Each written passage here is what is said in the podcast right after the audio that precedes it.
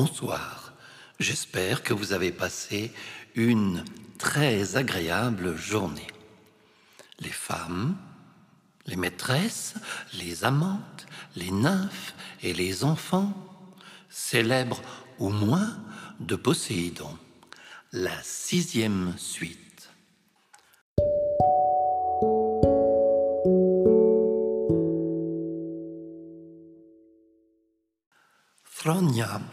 Est une nymphe naïade avec laquelle Poséidon conçut Abderos, la courte vie d'Abderos.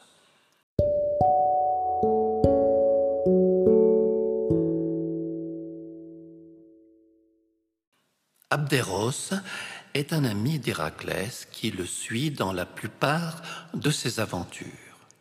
Quand Héraclès se rendit en Thrace pour le huitième de ses travaux, Abder l'accompagna. Il captura sans peine les juments de Diodème, mais ils furent surpris par celui-ci et ses hommes. Pour pouvoir les affronter, Héraclès confia les bêtes à Abderos, qui ne sut pas les maîtriser et en fut la victime. Héraclès tua Diodème et le donna en pâture, comme nous le savons, à ses juments, qui ainsi devinrent dociles. Une digne sépulture fut donnée à Abder par Héraclès, autour de laquelle fut fondée la ville qui porte encore son nom.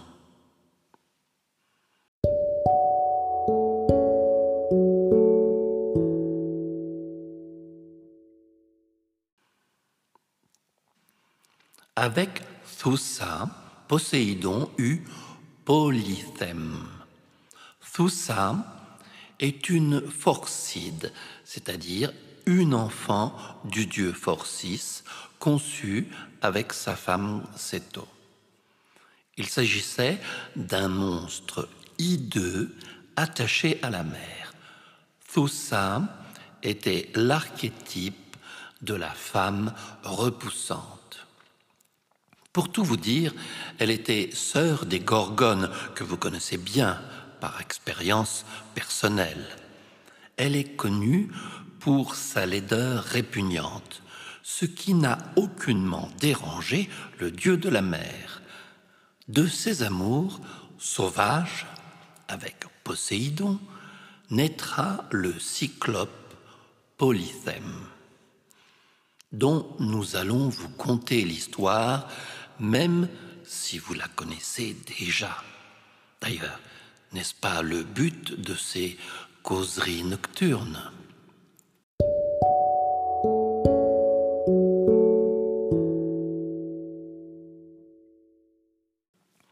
La rencontre de Polythème avec Ulysse. Polythème apparaît pour la première fois dans le récit de l'Odyssée. Ulysse et ses compagnons ont mis pied à terre au pays des Cyclopes, une terre sans nom qu'Homère désigne seulement par le peuple qui l'habite. Confiant dans les dieux immortels, ces cyclopes ne pratiquent pas l'agriculture, vivant de ce que la nature leur procure. Ce sont des pasteurs, mangeurs de fromage et grands consommateurs de viande. Ils n'ont aucune organisation politique, mais vivent en formation familiale. Chez eux, pas d'assemblée qui juge ou délibère, mais au creux de sa caravane, chacun, sans s'occuper d'autrui, dicte sa loi à ses enfants et ses femmes. Ces êtres, sans foi ni loi, sont aussi d'horribles anthropophages.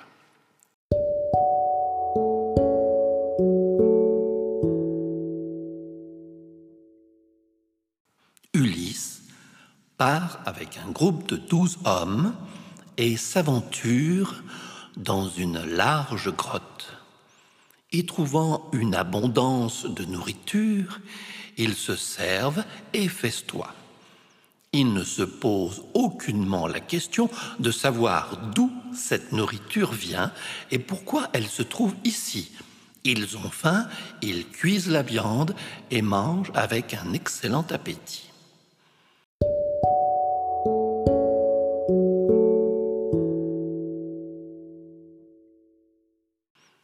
Ce qu'ils ne savent pas, c'est qu'ils sont dans l'antre de Polythème, qui va très mal prendre cette incursion dans ce garde-manger, même si treize petits bonshommes, même affamés, ne peuvent guère faire de mal à sa réserve. Mais c'est le principe, si l'on peut parler ainsi d'un cyclope sans foi ni loi.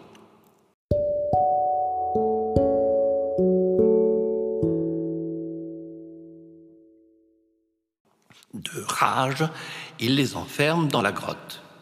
Il profite de l'occasion pour en déforer quelques-uns, peut-être en dommages et intérêts.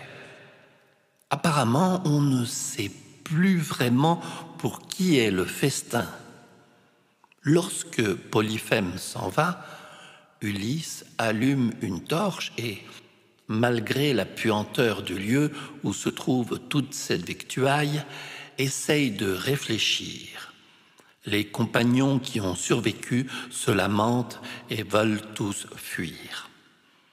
Ulysse prépare donc un plan pour s'échapper. Il va enivrer ce géant qui n'a qu'un œil.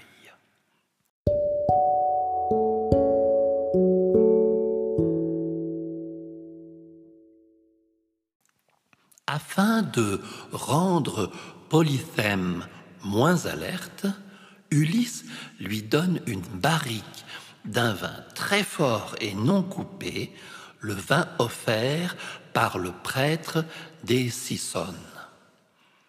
Rien à voir avec ce que vous pouvez boire pour accompagner vos repas. On est plus près des vignes personnelles de Dionysos que du vin de table de grande surface.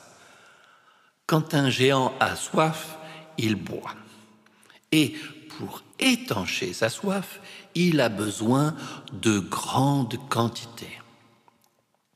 Naturellement, le prisonnier entame la conversation avec le cyclope et commence à parler de choses et d'autres, de la pluie et du beau temps, en prenant grand soin d'être le plus évasif possible. Quand Polyphème demande son nom à Ulysse, ce dernier lui répond s'appeler personne.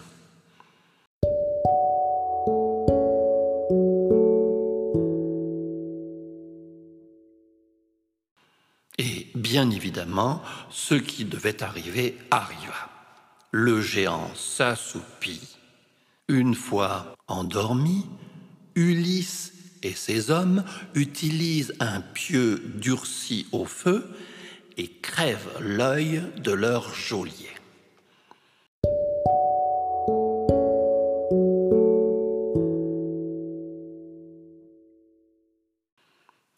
Le lendemain matin, Ulysse accroche ses hommes ainsi que lui-même sous les moutons de Polyphème. Ainsi, lorsque, comme à son habitude, le cyclope sort ses moutons pour les mener au pâturage, les hommes sont transportés hors de la caverne.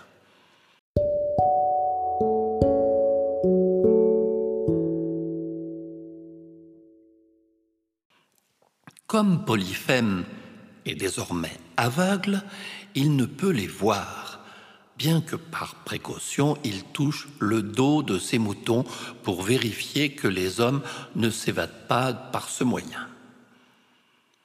Plus tard, lorsqu'on lui demande qui l'a rendu aveugle, il ne peut que répondre personne, ce qui autorise ses interlocuteurs à abandonner le géant à son triste sort.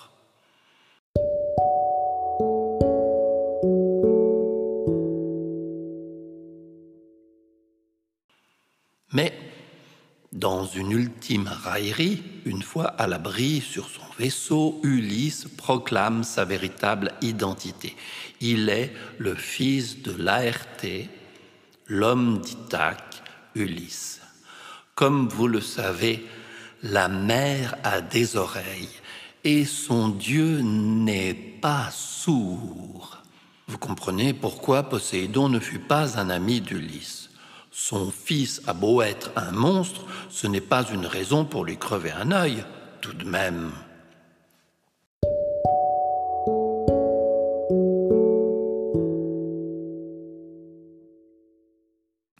C'est l'une des raisons de l'acharnement du dieu de la mer contre Ulysse.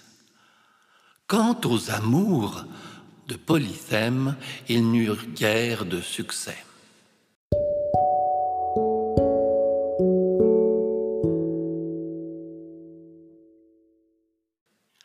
Les amours de Polythème, fils de Poséidon et de la Néréide Galatée. L'écrivain Théocrite évoque le rude Polythème qu'il appelle le cyclope de chez nous. Assis sur le rivage, face à la mer, et se consumant d'amour pour la blanche Galatée, plus délicate l'agneau. Je précise pour nos auditeurs que cet épisode se passe bien avant la rencontre fatale avec Ulysse. Barbu et hirsute, le géant amoureux apparaît quelque peu ridicule, mais aussi touchant.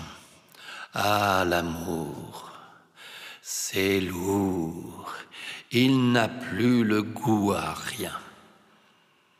Polythème aspire à l'amour de Galatée, nymphe de la mer, mais elle est un milieu de penser à lui, car elle préfère le berger sicilien Assis.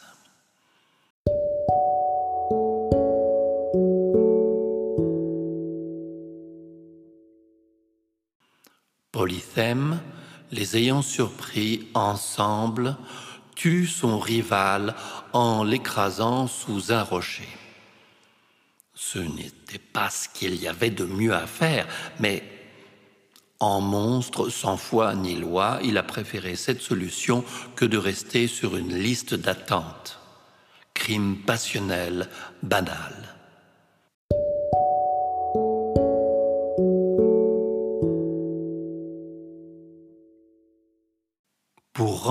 Hommage à son berger, Galatée changea le sang d'Assis en une rivière qui porte son nom en Sicile.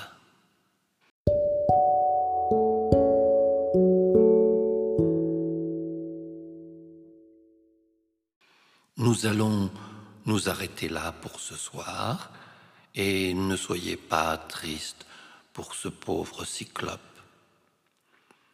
Merci de votre écoute attentive, en espérant vous retrouver prochainement pour de nouvelles aventures des descendants de Poséidon. Je vous souhaite une douce et agréable nuit.